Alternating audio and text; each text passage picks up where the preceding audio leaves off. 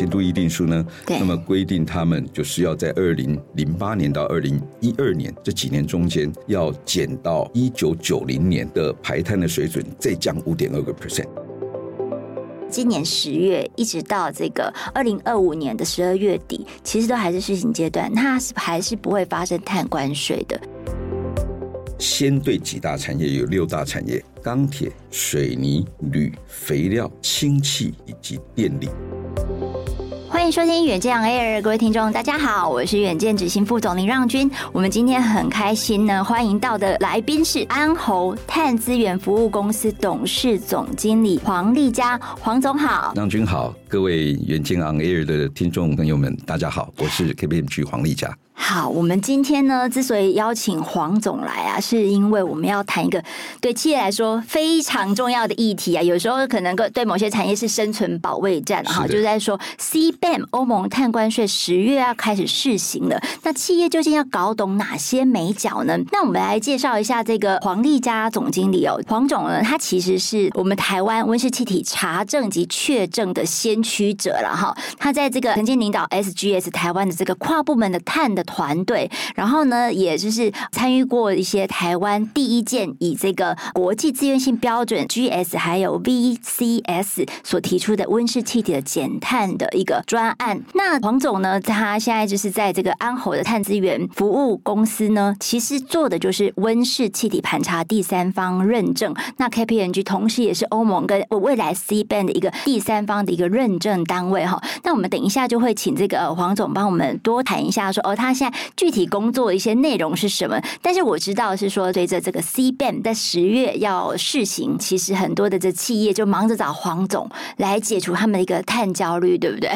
因为 C ban 呢，它十月一号正式开始进入它的 transitional state 过渡期。嗯，那么过渡期，那么全世界都没有人做过这样子的一个以碳关税的形式来执行，就是相关的碳管理呢，全世界也没有。那这个是一个创举哈，CBAM 是一个创举，因为它打破了国家的那个地理的一个边界。那以前在做碳管理呢，大部分都是一个区域一个区域做，嗯嗯，然后互相没有流通。那么 CBAM 呢，算是一个很好的一个范例，它把就是国家的疆界打破了，嗯，所以让各地呢碳的管理成本可以流通。是，所以其实就是说，真的是温室气体以及这个 这二氧化碳，它是无国界的了哈，所以它必须就是说做一个整体的一个盘查跟管理哈。我们其实所以这个 CBAM 开了第一枪，全球也进入一个碳有价的一个时代，对不对？嗯、那所以企业界它现在的焦虑会是什么？还有就是说，这个黄总帮我们定义一下 C ban 到底是一个什么样的概念？它具体实施的范围，还有我们在台湾这个受到冲击海啸第一排会是哪一些产业呢？是的，C ban 呢，我们要谈到 C ban，可能就是要现在回顾一下欧盟正在实施的总量管制的一个制度，哈，它叫做 EU ETS。就是欧盟的碳的交易制度。那么，为什么会有欧盟的碳交易制度 EU ETS 呢？就要回溯到一九九七年的京都议定书。京都议定书里面呢，就是把以前呢在工业革命以后就开始排碳的这些国家列为附件一国家，因为他们很早就开始排碳，所以呢，它制造了很多的温室气体。嗯，所以这些国家呢。包括了欧盟的大部分国家，以及其他的就是比较早开发的国家，他们比较早工业化哦，所以呢，他们就被列为叫做附件一国家。啊，这些附件一国家呢，因为它排的碳比较早又比较多，所以它有。被强制要减碳啊，在京都议定书里面，京都议定书呢，那么规定他们就是要在二零零八年到二零一二年这几年中间，要减到一九九零年的排碳的水准，再降五点二个 percent 哦，好，所以对他们来讲是有绝对的减量目标。对，五点二个 percent 还蛮挑战的哎。对的，那在我们刚才讲这个附件一国家以外的，嗯，那他就没有这样子的一个减量的绝对目标。哦，所以可以看到，就是有一个附件一国家，它是有绝对的减量目标，在以外的国家，它没有这样子的一个绝对的减量目标。换句话说，你要减，你就自愿去减。但是呢，在附件一国家，它是强制的，是是，好强制的。那么欧盟呢，在二零零五年，也就是一九九七年京都议定书的生效日，所谓生效日就是。你基督议定书签了以后，你要到各国去通过你国内的立法，嗯，啊，它生效是在二零零五年。那么欧盟呢，在二零零五年就开始的，他们叫做 EU ETS，我刚才讲的就是排放的交易体制。对，它的意义就是说，我现在要做一个管制的，因为我欧盟有一个绝对的减量目标，为了要符合这个进度议定书。那么我就开始就我欧盟境内大的排放源，大的排放源，那我们就包括现在 CBAM 所讲的钢铁、水泥、铝、肥料啊，然后还有呃 CBAM 现在还没有纳入，但是以后会纳入，像是我们的发电业啊，像是我们的这个石化产业啊，有机化学品等等，有很多哈。那么这些呢，属于高碳排的产业，它让你有一个排放的一个上限啊。这个排放上限，我就是给你一个免费的排放的配额。嗯。但是呢，你在这个配额以内，你可以免费排。超过的话，那你就要付罚款。嗯嗯。超过这个 cap，你就要付罚款。要不然你就是去买别人没有用完的这个配额。那这样子的话，就是产生了需求跟供给。嗯，所以它就有一个交易市场。没错。嗯。啊交易市场，那现在这个交易市场到今年二零二三年还存在啊，从二零零五年一直到二零零三年它还存在。那现在的交易价格大约是一吨哦，约八十到九十块欧元。那我们把它换算回来台币的话，大概就是一吨三千块钱。谈到这里，大家就知道，在欧盟这些高碳排的厂商，嗯，它就有碳成本哦，因为它呢超过的话，它就要去买人家的这个额度，或是要付碳。付这个罚款，所以排碳对他来讲是有成本。那欧盟的厂商他就会想说：哎，如果我在欧盟排碳要成本，那我的生产成本就垫高了。嗯，所以呢，我就跑到欧盟以外的地方去生产。是是。那跑到欧盟以外的地方去生产，再把东西销回到欧盟，那对欧盟的公司就还在欧盟公司就不公平了。嗯，因为大家的成本，这是个漏洞了嘛？哎，大家成本不一样。是。所以 CBAM 第一个目的。就是要防止碳从欧盟泄漏到欧盟以外，嗯，这个叫做防止碳泄漏，嗯，哦，防止碳泄漏，这是第一个目的。对，第二个目的呢，他也想在防止碳泄漏的同时，让全世界要跟欧盟做生意的这些国家都跟他一起来减碳，嗯哼哼，哦，都跟他一起来减碳。怎么减碳？因为欧盟我们刚才讲了，它是有一个 cap 啊。那么以后呢，如果说你超过了这个欧盟的标准的排碳量，都要来跟欧盟负担同样的一个碳成本。嗯哼，哦，所以这样子就打破了国家的疆界。嗯，原来欧盟只在欧盟里面玩，哦，美国是美国的，这个这个其他地方。台湾是台湾的，但是这个制度打破了 jurisdiction 啊，就是国家的这种边界，让大家的碳成本呢就会互相流通一致。哦，这个就会有一个连通管打通。也许现在不一样，但是慢慢慢慢慢慢的，我为了不想缴太多的钱到你那边去。那我可能会把我国内的相关的一个就是管制的成本呢，会增加。好，这个就是防止碳泄漏，然后再加上他希望全世界跟他一起来减碳，哦，这是最主要的目的。那我们也刚才也讲了他的这个相关的产业。那现在欧盟呢，先对几大产业有六大产业。钢铁、水泥、铝、肥料、氢气以及电力。嗯，那电力因为台湾没有生产，没有把电输到欧盟去，所以这个对台湾没有没有影响。其他几个呢，台湾都有一些生产的厂商，但是影响最大的呢是在我们的钢铁的下游的产品，叫做扣件产业，也就是我们所说的螺丝以及螺帽业。对，一年有一千九百亿的产值。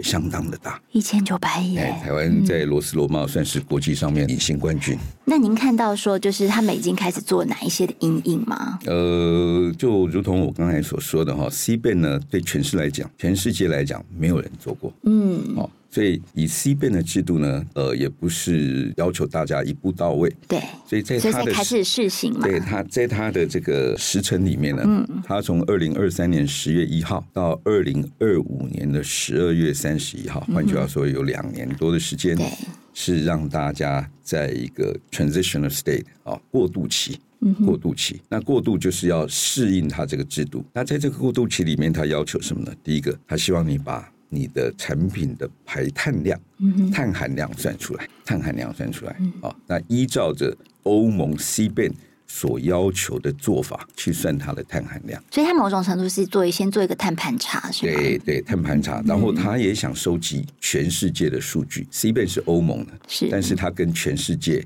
要来收集碳的一个数据，所以他先让大家以欧盟的方法学，把你这个产品的碳含量先算出来，然后他做一下统计，因为不一定每一个人都算对嘛。那么从二零二六年的一月一号开始，一直到二零三四年的十二月三十一号，这个就叫正式期了。嗯哼，正式期它就是要正式呢。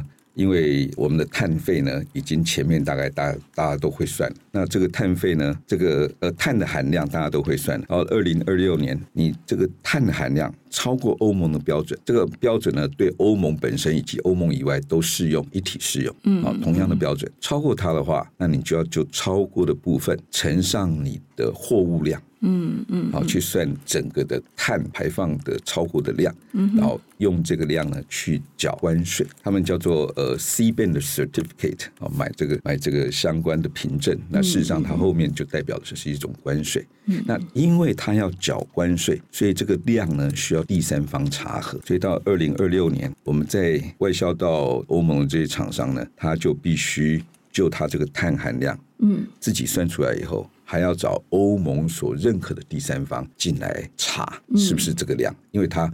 后面就要用这个量来扣你的税了，所以那个时候才需要。所以到时候就是说，二零二六之后，就是可能像找你们像这样的一个单位。对，KPMG 德国哈，现在是欧盟 EU ETS 的第三方。嗯，啊，因为 C ban 就是 EU ETS 的延伸。对，啊，所以呢，呃，EU ETS 的第三方就当然是 C ban 的第三方。是是。所以那个 KPMG 德国，它就可以来执行这样一个第三方。哎，黄总，那所以我们现在如果就是呃试行期，我就是先要求你要做一些碳盘查，让让他可以收集数据，嗯，那它有一个就是说额度，嗯、就说你就是超过之后，嗯、你就必须要缴交一些，就是去买一些碳凭证，嗯、然后做一些缴费的动作嘛。嗯哼，现在还不需要，就是在我们这个呃过渡期，它只需要去算你的碳的含量。OK，然后申报这个碳含量，那以及它里面的一些比较进出口的一些数据，比如说你是你的公司是什么啊？哈，那你的产品从哪边来啊？好、这个时候都不会牵涉到钱。哦，黄总刚刚有提到说我们在试行阶段哈，就是从呃，这是今年十月一直到这个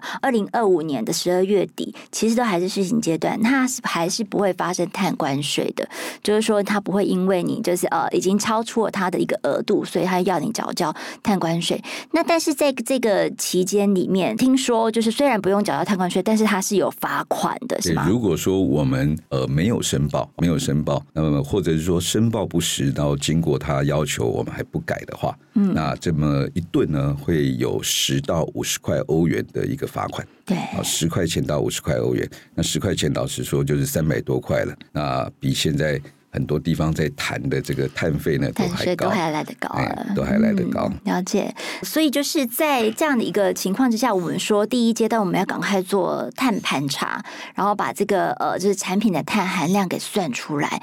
那这件事情就是企业，您觉得应该要怎么样起步？或者说，您观察他他们已经做到哪一个阶段？是，就如同刚才所说的，CBAM 对全世界来讲都是新的东西。好、嗯，那欧盟呢，也在就是前一两个月吧，哈，现呃，应该说是八月份才把一些执法。就是 CBAM 的执法才才就是对定好，所以呢，我们也是看到这个最后的这个呃执法已经定立，才能够用它执法里面怎么样要求来计算的方式来跟我们的客户来谈。嗯，那所以这个东西蛮新的。我觉得第一个呢是要让客户。那不管是从民间，或者是从就是公家的立场啊，从政府的立场，需要把这个讯息呢，让国内的我们的受到影响的厂商知道，说这个到底是怎么回事？那人家的白纸黑字讲的是什么？虽然英文我们都看得懂，但是老实说也不一定会算啊，所以需要有一些技术的人进来。去去诠释这些东西，所以黄总现在是到处办说明会，帮大家算算数学，带大家计算一下碳关税的成本。我们一起来探讨这个事情了，哈，一起来探讨。嗯、那我们不了解了，也会跟 KPMG Global 来来来寻求协助，来寻求澄清，看看这样。嗯、那也就是这样子呢，会有一段过渡期，欧盟会有一段过渡期，让大家都理解说这个东西怎么算。因为呃，产产品实在是蛮多的。刚才我们分成六大类，但是六大类呢，它下面还有下游的产品哦，而且这个产品呢会越来越多啊，越来越多。我们刚才有谈到说，CBAM 现在只有六大类，但是 EU ETS 不止六大类啊，它以后呢？CBAM 所要求的这些需要揭露碳含量以及会课征碳税的这些产品，会往 EU ETS 的它的产品种类去靠拢。嗯，哦，会越来越大。那大概是什么样的时间节点会开始就是放大？二零三零年，我们二零三零年对，我们估计二零三零年大概在实行一阶段以后呢。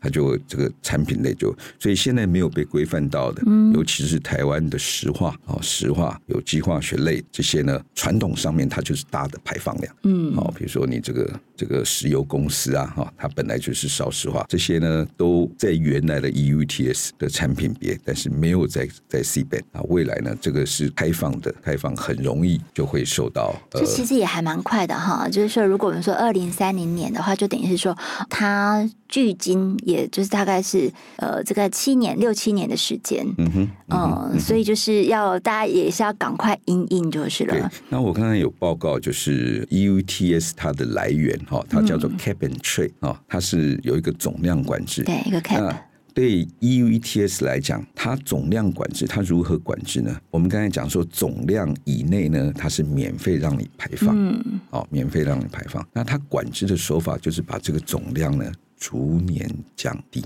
嗯嗯，那逐年降低的结果呢，就能够让大家呢，这个习惯了它这个总量以后去减量，去减量。这个总量，呃，从我们二零二六年的试行正式期开始，对，它会每一年每一年会降低，一直到二零三四年，嗯嗯，cap 呢会到零，就说全面取消免费配额的意思，对，对，好，嗯，所以您看到就是总量管制它如何。当做一个国家的碳的管制的政策，嗯，哦，就是逐年降低。它这样逐年降低，对 CBAM 或者是对欧盟本身在 EU ETS 的这些厂商来讲，它有一段时间它可以去减量，嗯，啊，可以去减量。那么它就跟着这个呃脚步走。但是呢，如果你没有减量的话，以后你会超过它的 cap 的机会就更多，那你就需要缴更多的这个罚款。哦，所以它是有一段时间。让家大家来适应，好，一起减量。比如说我是呃业者的话，我可能会有一个很直觉的一个问题，就是说啊，那我 CBAM 就是说欧盟碳关税，那我不要到欧盟。嗯哼。这样是不是问题就解决了？嗯，这个、这是非常天真的的想法、呃。这个也是很直观的一个想法了 哈。那我们来看看台湾的几大出口的呃大的区域，因为台湾是外贸型的国家嘛，是啊，所以我们第一大出口的是中国及香港，中国地区。那第二个呢是美国，嗯，那第三个呢可能就是要到欧盟去了。欧盟它先走，先走这个 CBAM。那美国版的 CBAM 呢，现在也在讨论当中啊。他们有一个叫 CCA，嗯，叫做 Clean Competition Act 啊，清洁竞争法案。是，是。那清洁竞争法案呢，有去年有提到他们参议院啊，后来呢，就是参议院就是结束以后呢，呃，他们可能会再提相关的东西。嗯。但据他们上次提的版本呢，他们的施行的时间是在二零二四年。对，就是一旦就是这个美国版的 C ban 就是立法通过之后，二零二四更迫切耶。对，所以二零二四年呢，它没有像欧盟的，它有一个试行期哈，过渡期，它是一实施就开始要缴关税。那这个这个数字呢，据上一次的版本是五十五块美金，五十五块美金，其实是更高的，就是就是它是来的更更早，嗯嗯，因为欧盟如果真的要缴的话，也是二零二六年以后的事情，事实上。会在二零二七年了，因为二零二七年要缴交二零二六年的碳费，嗯，啊的相关的碳碳的这个关税。所以会在二零二七年缴。现在的这个一吨的价格，就是我们如果 refer 到现在的 price 的话，大约是八十到九十块欧元。嗯嗯嗯嗯。那但是它是到二零二六年、二零二七年才要缴。但是美国版如果通过的话，就是二零二四年，那它的版本是讲五十五块美金。所以这个更迫切，就是差不多一千六、一千七台币。对，好，然后它会逐年的升高。是是。另外就是第一大，对台湾来讲第一大的一个出口的地区。是中国，中国，中国香港。嗯、那中国我们知道说，它呃有一个目标，就是到二零三零年要碳达峰。嗯，啊，就是它的排碳呢要最高是在二零三零年之后，它就要往下降，是是逐年递减。对，那逐年递减，它就很可能会实行中国版的 CBAM，是因为你进你进口到那那边。你的碳会留在他那里，所以他也要管制你。所以差不多二零三一年就有中国版的 C ban。对，就二零三零年以后，他达达到碳达峰，那就是一个好的时机，嗯，对他来宣布。是，是，所以。您看看，就是说，在世界的几个大的经济体，台湾需要跟他们做生意的地方，都陆续会。其实就是前三大的出口对象，就是出口国家地区，其实都要采行碳关税了。对，那我们刚才是以碳的角度来看，但是如果你以国际贸易、国际政治的角度来看的话。欧盟他要收你钱，那其他的国家怎么可能白白让他收钱呢？对呀，哦，所以你欧洲要到我美国，欧洲要到我中国，我也要扣你税。对，你收我钱，我也要收你钱。好，这个互相对等。对，所以你收我钱，我收你钱，那我不可能让你收的比较多嘛，所以你比较高。或是那这个连通管就出来了，嗯，对不对？好，那市场交易机制平台，对，所以这个你的钱比较高，我的钱比较低，那我就会提高我的，嗯、让你过来的时候呢，也跟我过去的时候是一样，嗯嗯，好，那这个也会跟台湾的碳费也有关，是是，台湾的碳费，因为在欧盟现在的制度里面是说，你呢到他们那边去缴的这个碳关税，可以扣除你在母国。嗯，说已经缴的碳费、碳税，对，就是负担的碳成本，嗯，啊，这个可以扣除，是是。啊，所以呢，在台湾已经缴的这些呢，可以扣掉以后，再就是缴到欧盟去。哦，那台湾会说，那那这样的话，我宁愿缴在台湾。对，所以台湾的碳费呢，它就会它就会逐渐跟国际去做一个连接。嗯，它的费率会会逐渐会逐渐。对，我们下一集的话，就会请黄总帮我们谈一下，说，哎，台湾在二零二五年也要开征碳费了哈，就是全球唯一一个开征这个碳费的，其他国家可能就是碳税比较多了哈。那到底这个台湾的碳费会是怎么样一个走向跟设计？那但是在这个讲回来了，就我们这在这一集在谈 C ban，就是刚才黄总提醒的，就是说啊，欧盟它开了第一枪，那但是呢，有可能明年这个美国版的这个 C ban 也要出来啊，二零三零年或是二零三一年中国版的 C ban 也要来了，所以这是进入一个呃全球的碳关税的时代，所以厂商业者千万不要抱持侥幸，对不对？是的，是的，呃，应该现在没有人觉得很侥幸，就是说，哎，没关系啊，我就去别国做生意就好。应该没有这样吧？呃，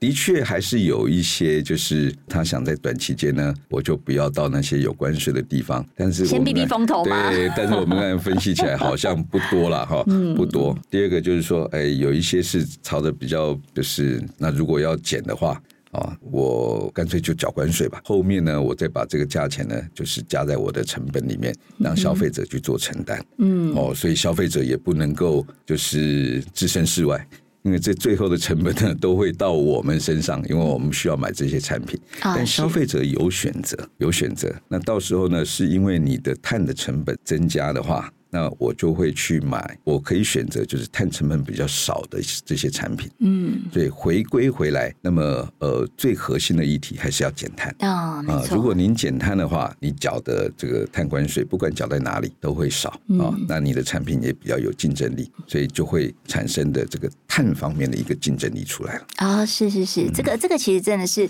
呃企业的生存战了哈。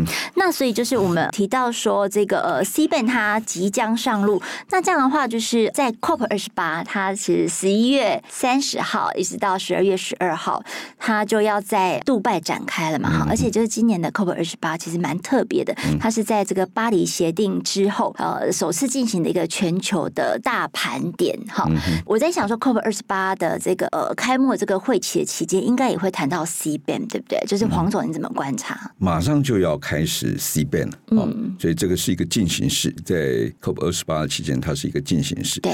然后呢，它也不是单一个区域或国家的议题，嗯，好。那么它所遭受到的，由于 CBAM 所带来的冲击，那么以及后面这个费率要怎么定？那是不是只有你欧盟有 CBAM？我其他的地方要不要有 CBAM？那各地方的这个碳的关税的机制要如何做协调？那我想是很多人关心的一个问题。嗯，啊，它是一个很落地的问题，因为我们的钱真的要从口袋里面出去了。对，啊，所以呢，它 suppose 要在那个要在这个气候变迁大会 COP 二十八里面。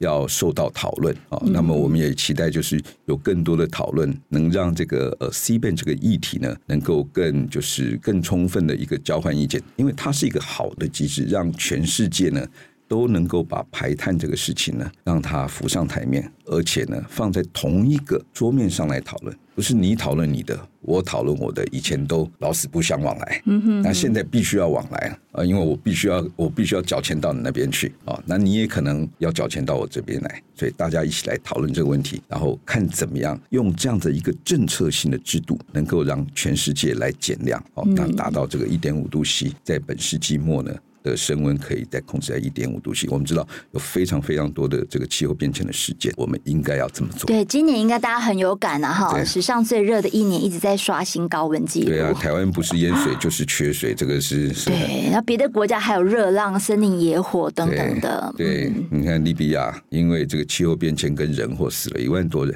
啊，这个都是人命啊。对，都是人命哈。嗯、所以这个包括说这个 COP 二十八哈，其实呃，在这个会议的进展期间。远见 On Air 也会就是及时的去连接这个杜拜的现场，谢谢，然后我们要就是帮大家带来最新的这 COP 二十八的进展，请大家到时候锁定哦。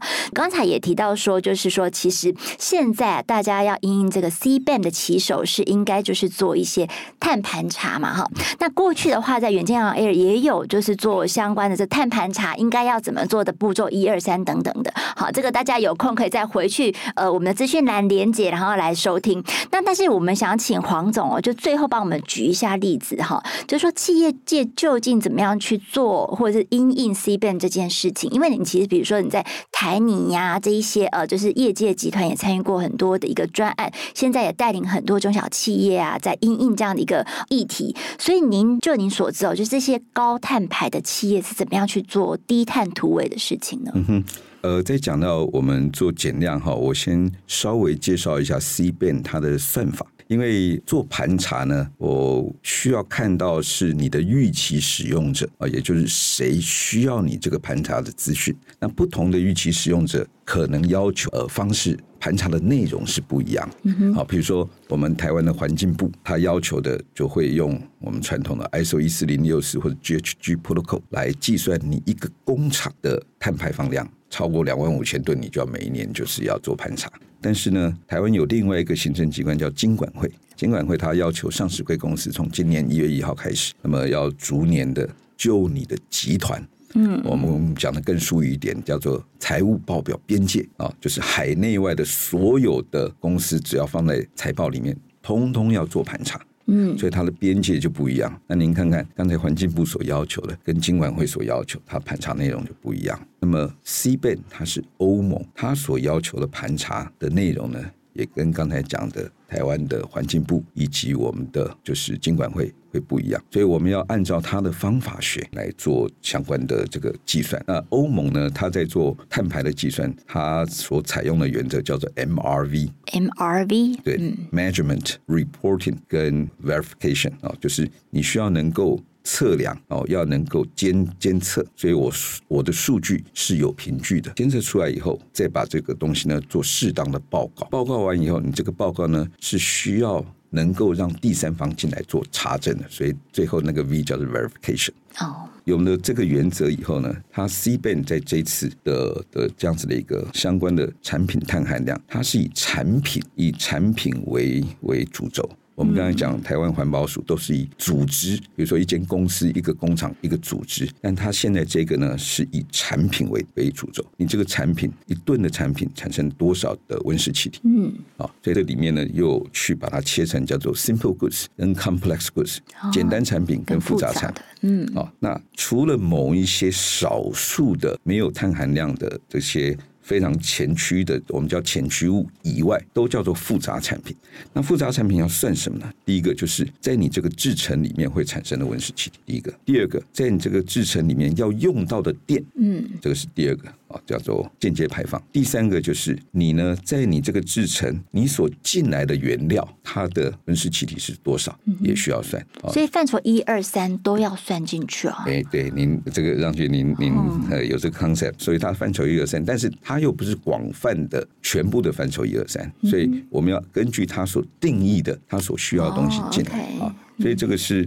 他所需要的，先跟就是各位听众厘清一下它的原则，它的原则，它的直接排放哦，在这个产品线产品线的直接排放，以及它的产品线的间接排放哦，能源最主要是用电，第三个是你所用的原料，它的碳含量是多少？嗯，哦，这个是需要算进来。是是。那再回到就是企业怎么因应？那当然就是我们还是需要做减量。如果我们以范畴一二三来看的话，那范畴一呢，就是需要做我们自身的，就是呃制程的改善啊，制程的改善，那能够减少我们制程所需要用到的固定移动制程一三这几个大方面排放。那么在范畴二方面，当然你可以用再生能源，就可以大量去减少。那范畴三，老实说，我我我们公司管不到。但是呢，我会要求他，他也要做他方面的减量。嗯哼，哼，那么所以这样的话，你就可以就是一起来，上下游一起来，那么才可以就是达到就是我的产品呢，在减量方面尽量去符合相关的法规的一个要求。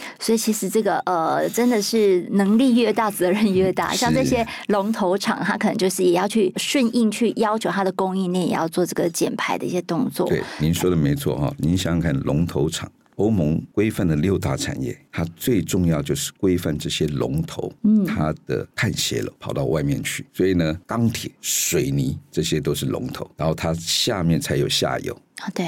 那所以我刚才为什么说？产品还要拿它的前驱物，就是它的原料的碳要进来，就是要管到这些龙头。嗯，好，这些龙头可能都是欧盟跑出来的。嗯嗯，所以先把这些网抓住，这样 要求他们一起尽一份心力，这样。对，我们非常感谢黄总这一集的精彩解析哈。我们下一次呢，就是下一集的时候，我们就会请黄总再帮我们解析一下碳费跟碳税究竟有什么差别呢？那台湾在二零二五年要开成的碳费。